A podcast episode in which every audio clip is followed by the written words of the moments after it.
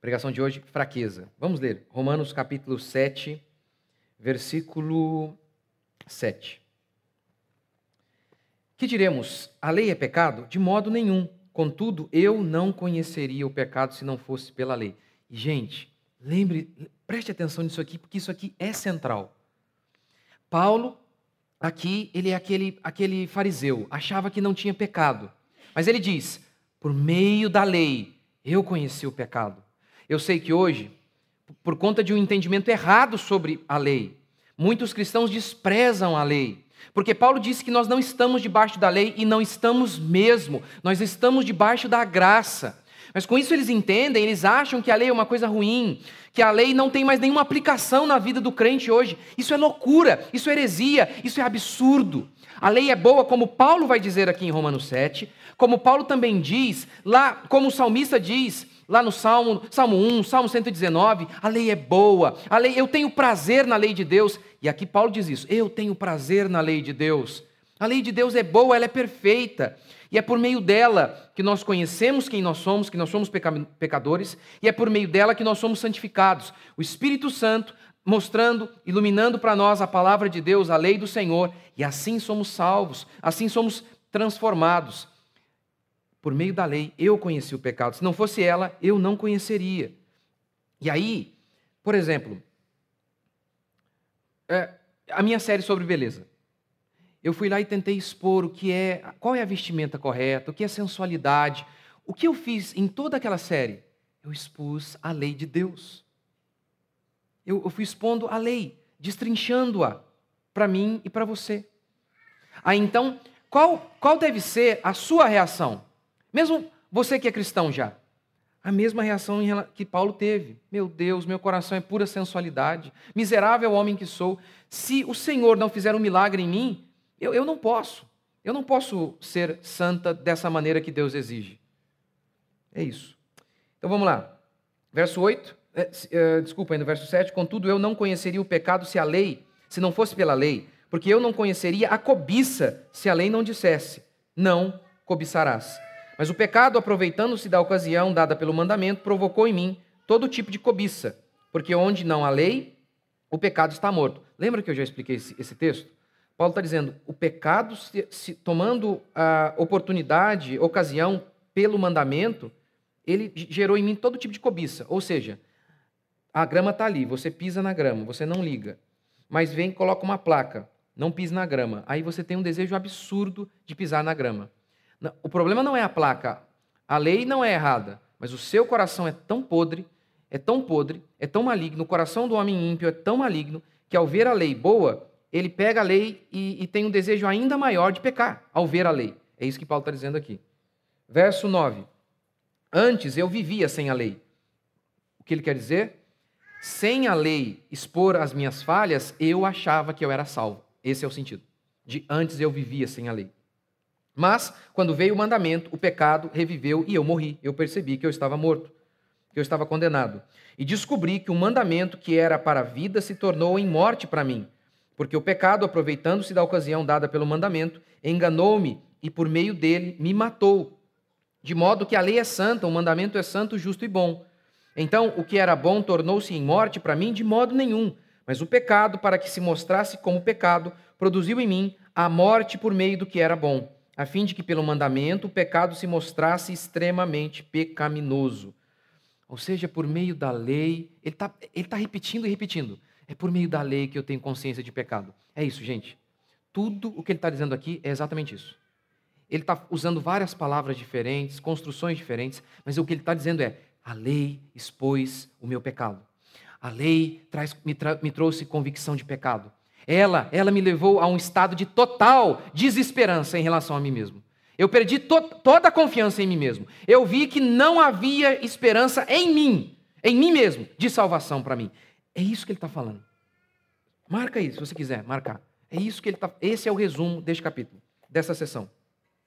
Verso 15: Não entendo o que faço, pois não pratico o que quero e sim o que odeio.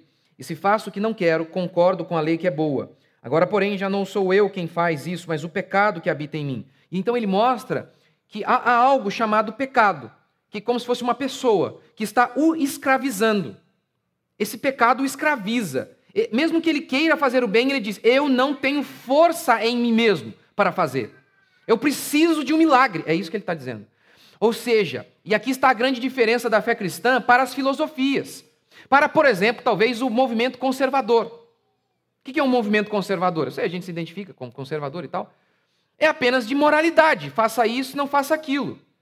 Isso não é cristianismo. A gente pode se identificar com eles para lutar contra aborto e por aí vai. Mas não é cristianismo.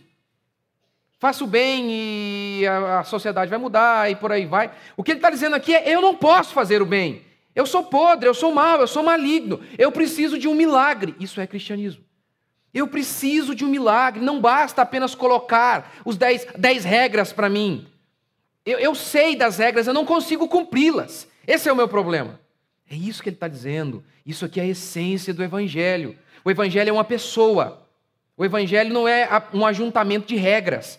O Evangelho é o anúncio da falência humana e da intervenção divina sobre aqueles que creem, de um Deus que vem e nos salva, nos restaura, nos liberta e nos conduz até o destino final do crente, a glória com Cristo Jesus.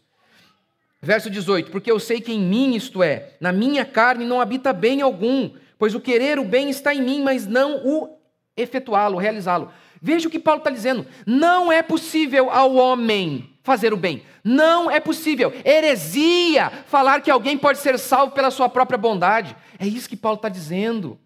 Todas as religiões, sem exceção, são idênticas. Todas pregam a salvação pelos seus feitos, pelos seus méritos, por aquilo que o homem faz. Só a genuína fé cristã só o verdadeiro cristianismo anuncia: você não pode se salvar, você é fraco, você é maligno, você está acabado. É necessário que Deus realize uma obra completa. Não é apenas que você vai ajudar Deus, não é isso. Você não pode ajudar Deus, você está falido. Deus vem e salva o pecador. Não é que Deus guia o pecador, é que Deus desce no buraco em que nós nos encontrávamos, quebrados, sujos, e Deus nos pega e nos, e nos carrega. Esta é a mensagem do Evangelho. É isso que Paulo está anunciando aqui. E ele continua. Verso 20. Portanto, se não faço o que não quero, já não sou eu quem o faz, mas o pecado que habita em mim. Está vendo? Ele está dizendo, não é questão de querer. Eu quero fazer, mas não consigo. Não é questão de falta, falta de vontade, é falta de capacidade mesmo. Esse é o estado do homem. Paulo vai repetir isso em Romanos 8, vai dizer que o homem natural, o homem carnal, ele não pode agradar a Deus, ele é inimigo de Deus. Verso 21. Desse modo descubro esta lei em mim. Quando quero fazer o bem, o mal está presente. Porque no que diz respeito ao homem interior, tenho prazer na lei de Deus, mas vejo nos membros do meu corpo outra lei guerreando contra a lei da minha mente e me fazendo escravo da lei do pecado, que está nos, nos membros do meu corpo. Desgraçado homem que sou. Este é o objetivo da obra de Deus, do Espírito Santo, iluminando a lei em nossos corações. Nos levar, levar o pecador a esse estado de consciência plena de que ele é um maldito. Desventurado aqui é isso. Maldito, desgraçado, infeliz, infortunado, infeliz, maldito, todos os adjetivos possíveis aí para descrever a nossa desgraça. De desventurado homem que sou. Quem me livrará? Tá vendo? Quem? Ele não diz qual é a regra, quais são. Me dê os dez caminhos, os dez mandamentos. Percebe que ele, ele, ele pede ajuda. Ele sabe, ele não pode. Este é o anúncio do Evangelho, que nós precisamos de uma pessoa. Paulo começa o Evangelho assim, você lembra em Romanos 1? Ele começa a apresentação do Evangelho. E ele diz sobre o que o Evangelho trata. Não lembra? Quer ver? Vamos abrir lá. Romanos, deixa que eu leio para vocês aqui. Romanos 1, 1. Paulo, servo de Jesus Cristo, chamado para ser apóstolo, separado para o Evangelho de Deus que ele antes havia prometido pelos seus profetas nas Santas Escrituras. Acerca de. O Evangelho é acerca do quê? Acerca de seu filho. O Evangelho é sobre Jesus, o nosso Deus que veio para nos salvar, que nos ama. Esse é o essa é a mensagem do Evangelho. Não é um ajuntamento de regras, mas é o anúncio. Vocês estão falidos, mas eu, eu vim para buscá-los. Eu vim buscar o perdido. Esta é a mensagem do Evangelho e, e ela, esta mensagem, ela se renova. Nós temos que constantemente ter essa experiência aqui. Miserável homem que sou. Temos quando nos convertemos, mas devemos progredir, progredir nesse entendimento. A cada dia, você tem maior entendimento da mesma coisa. Quando você se converte, você tem convicção de pecado. E aí então, você vai caminhando com Cristo e vai conhecendo mais da lei. E quanto mais da lei você conhece, mais percepção de que você é maligno você tem. É por isso que Paulo diz no final da vida: Fiel é a palavra e digna de toda aceitação que Cristo Jesus veio ao mundo salvar os pecadores, dos quais eu sou o principal. Ele está morrendo e ele diz: Eu sou, não era, mas sou o pior dos pecadores. Então, é, é sobre isso que eu quero falar hoje. E eu, eu percebo isso muito na minha caminhada, como isso aqui é real. Como isso aqui é real. Esse, esse, essa revelação contínua da mesma coisa.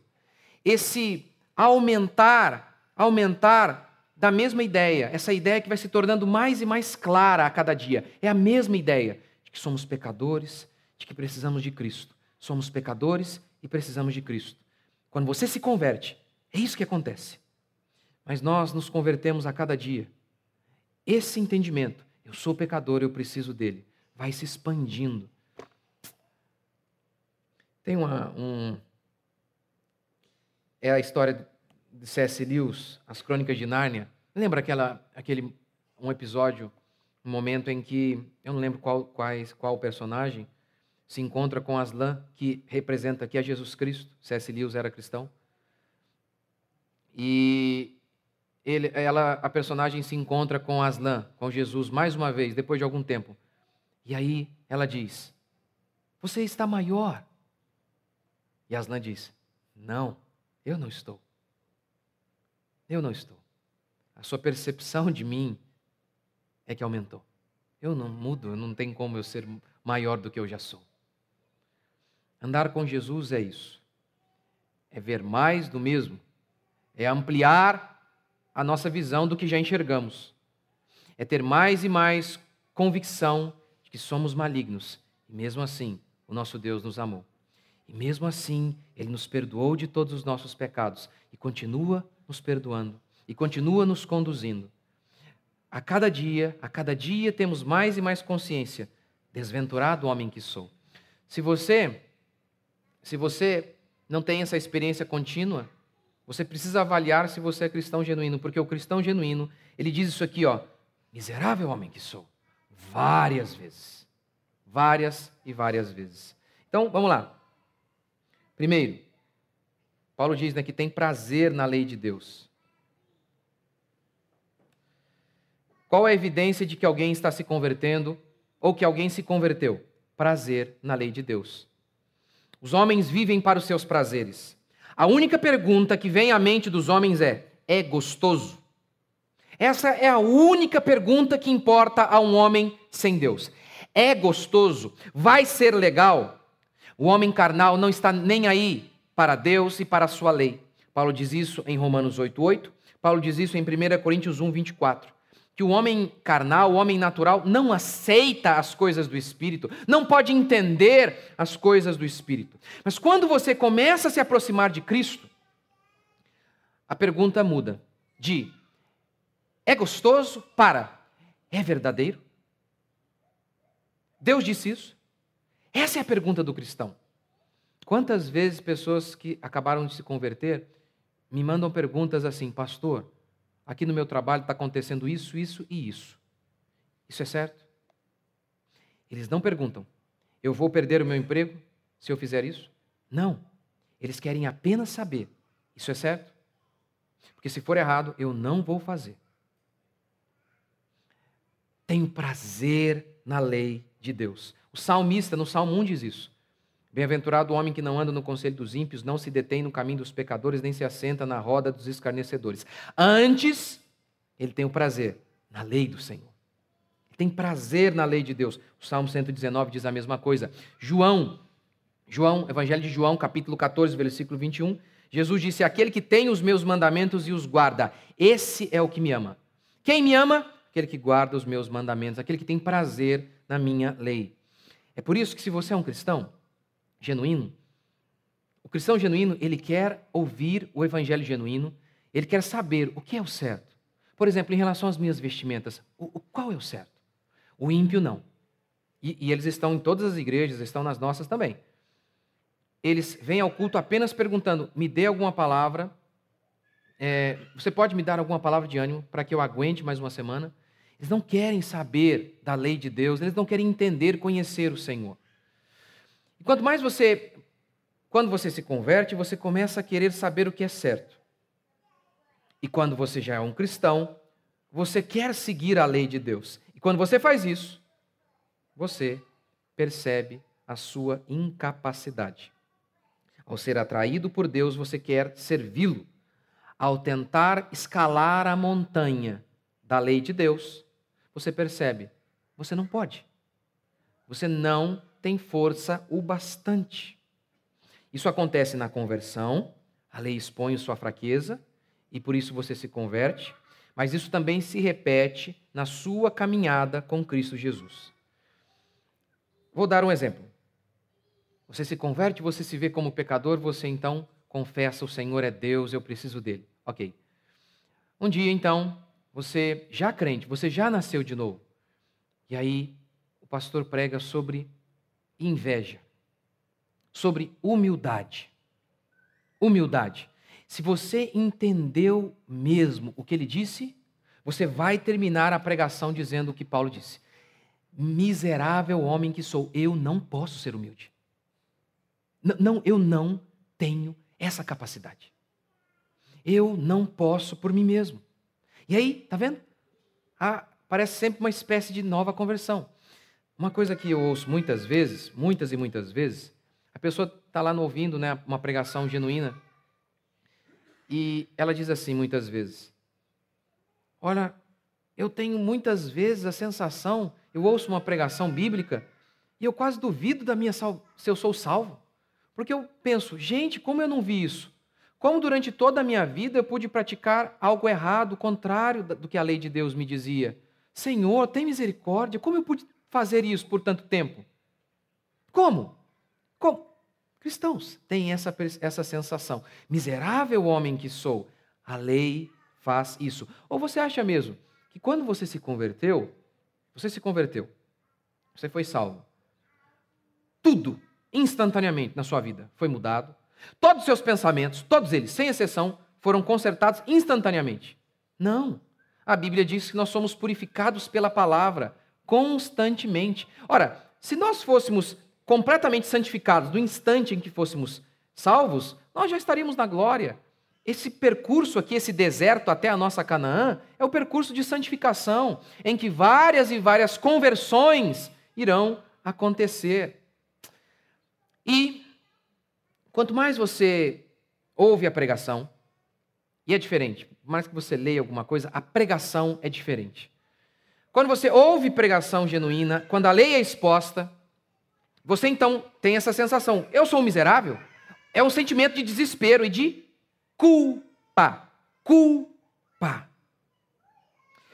Psicopatas não sentem culpa.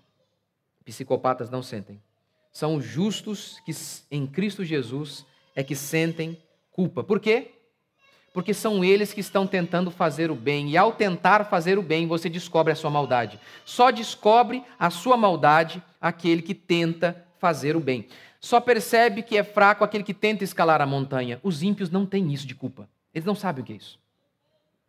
O que o ímpio sente é vergonha por conta do que os outros vão pensar. Eles sentem isso. Quando, por exemplo, um artista, você vê o artista todo envergonhado porque alguém pegou ele no flagra. E ele está arrasado, ele está deprimido. Não tem nada a ver com culpa aquilo ali. A Bíblia diz que o Espírito Santo, só ele, gera arrependimento genuíno. Aquilo ali não é culpa real diante de Deus. É vergonha, porque outros descobriram o que ele fez.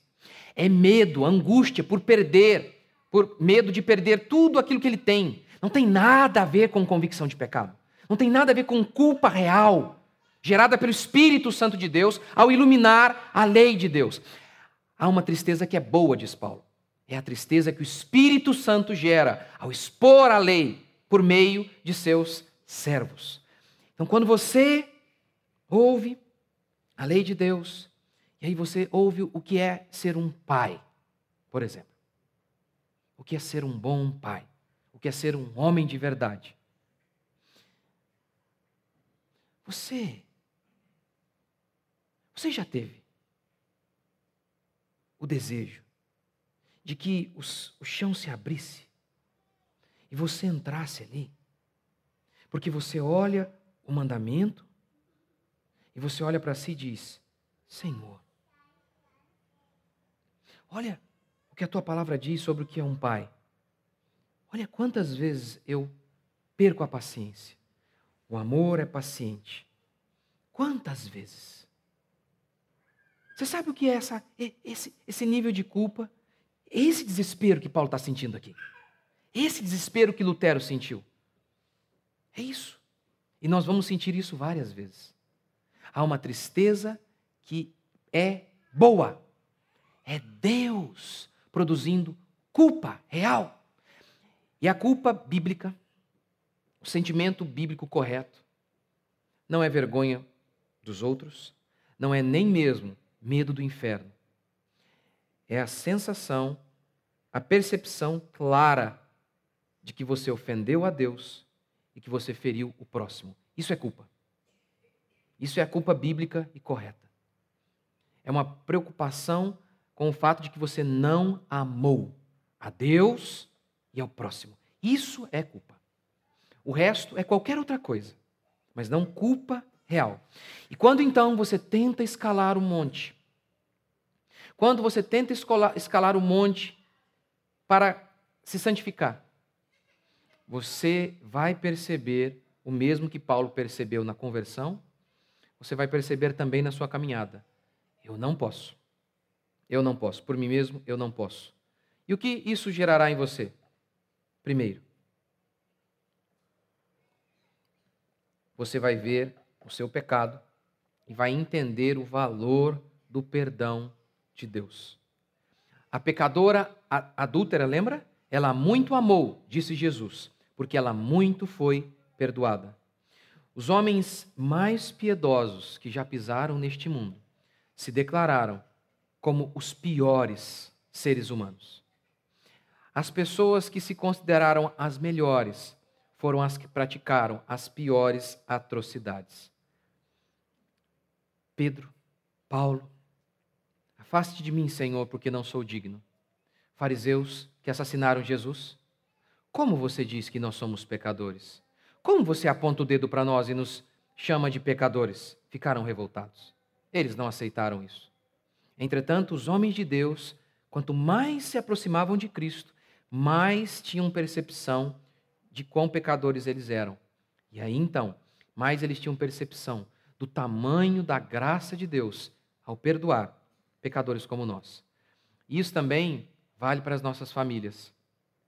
Isso também vale para as nossas famílias.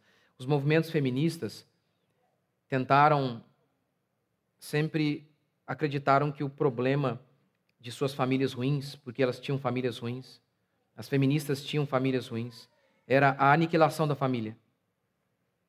E por que elas tiveram essa conclusão? Porque as suas famílias eram verdadeiros infernos. Agora, nós somos pecadores. Nós somos malignos somos impacientes, somos egoístas, enxergamos as coisas sempre. Não pense que não é assim. Sempre a nosso favor. A nosso favor. Essa é a sua condição. Essa é a minha condição. É claro que nós precisamos de graça em casa. É claro que aí então nós entendemos o quanto nós só podemos nos conectar com Deus por meio da graça e do perdão. E nós também só podemos nos conectar uns com os outros e nos mantermos juntos por meio do perdão. É por isso que o perdoai as nossas ofensas está ali, na oração do Pai Nosso, ao lado do pão nosso de cada dia. Quanto mais percepção de pecado você tem, mais você entende o tamanho da obra de Cristo ao perdoar você. Você entende então quão amado por Deus você é. apesar de todas as suas falhas e constantes falhas, Deus te amou e te perdoou de todos os seus pecados de ontem, de hoje e de amanhã. Segundo, quanto mais você caminha tentando fazer o bem, mais você então percebe que você é mal, que você não pode por si mesmo caminhar.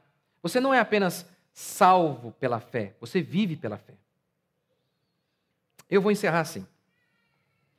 Você entendeu incorretamente o que Jesus quis dizer com o reino é das crianças e que você deve imitar uma criança. Você entendeu incorretamente. Como as pessoas comumente entendem essa passagem? Ah, você tem que ser inocente como uma criança. O Paul Walsh explicando isso, ele diz assim: olha, as crianças não são inocentes. Sabe quando o menino ele fica um bebezinho, um ano e alguns meses, e ele fica irritado porque ele quer, por exemplo, o seu relógio? É porque ele não tem força. O Paul explica. Se ele tivesse, ele quebraria o seu braço só para satisfazer a necessidade dele de pegar o relógio. Porque é assim que nós somos. Um pequeno projeto de Hitler, se Deus não intervir. É assim que ele descreve a todos nós. Todos, todos, todos nós. Portanto, quando Jesus diz que devemos ser como crianças, é óbvio que Jesus não quer dizer nada a ver com inocentes, sejam inocentes. Não, não é isso. Você se lembra, você que tem filho, quando o seu filho começou a achar que ele era grande, o que ele começou a fazer? Por exemplo, quando você saía com ele na rua, não, pai. Lembra? Você ia pegar na mão dele, não, pai. Não precisa, já sou grande. E a minha filhinha, a minha filha Helena, agora nasceu a quarta, a Karina, agora ela está. Todo dia ela fala: Eu sou grande agora. Agora eu sou grande. Como? Porque ela olha, falei, agora eu sou grande. A percepção dela, né, de, tamanho, agora mudou por conta da pequenininha. E aí, mas mesmo assim, ela, ela ainda levanta a mão para mim. E o meu bebezinho de uma semana, eu olho para ele e penso: se eu tropicar, ele cai e morre. Se nós não alimentarmos, ele morre. Se nós não fizermos simplesmente tudo por ele, ele morre. Crianças são totalmente dependentes. Esticam a mão toda hora. Me ajuda, eu estou com medo. Eu estou com medo. Você não vê criança. A criança ela fala, eu estou com medo, eu, eu, me ajuda, estica a mão. Crianças fazem isso. O sentido de o reino das crianças é este: Vem. Quem me livrará do corpo desta morte? Este é o sentido de o reino das crianças. É daqueles que reconhecem sua fraqueza e se refugiam em Cristo Jesus, que sabem de sua total fraqueza, de sua total dependência. Dependência. Cristianismo é isso. É essa luta para nos rendermos. Essa, essa batalha constante é, é essa batalha constante para percebermos que somos fracos. Isso acontece quando você se converte. Você, se você não teve essa experiência, você não se converteu. Conversão é isso. Miserável homem que sou, eu creio em Cristo. Ter fé em Jesus é, antes de tudo, deixar de ter fé em si mesmo. Isso é conversão. Mas a continuação da vida cristã é isso. É isso aumentando a cada dia. É essa percepção de que você é fraco e que Cristo é poderoso. É essa percepção de que você é injusto e que Cristo é justo. É essa percepção que você já tem no começo, mas se expande. Isso é cristianismo. A cada dia, aumentar o nosso entendimento de quão frágeis, pecadores e dependentes de Deus nós somos. Vamos ficar de pé?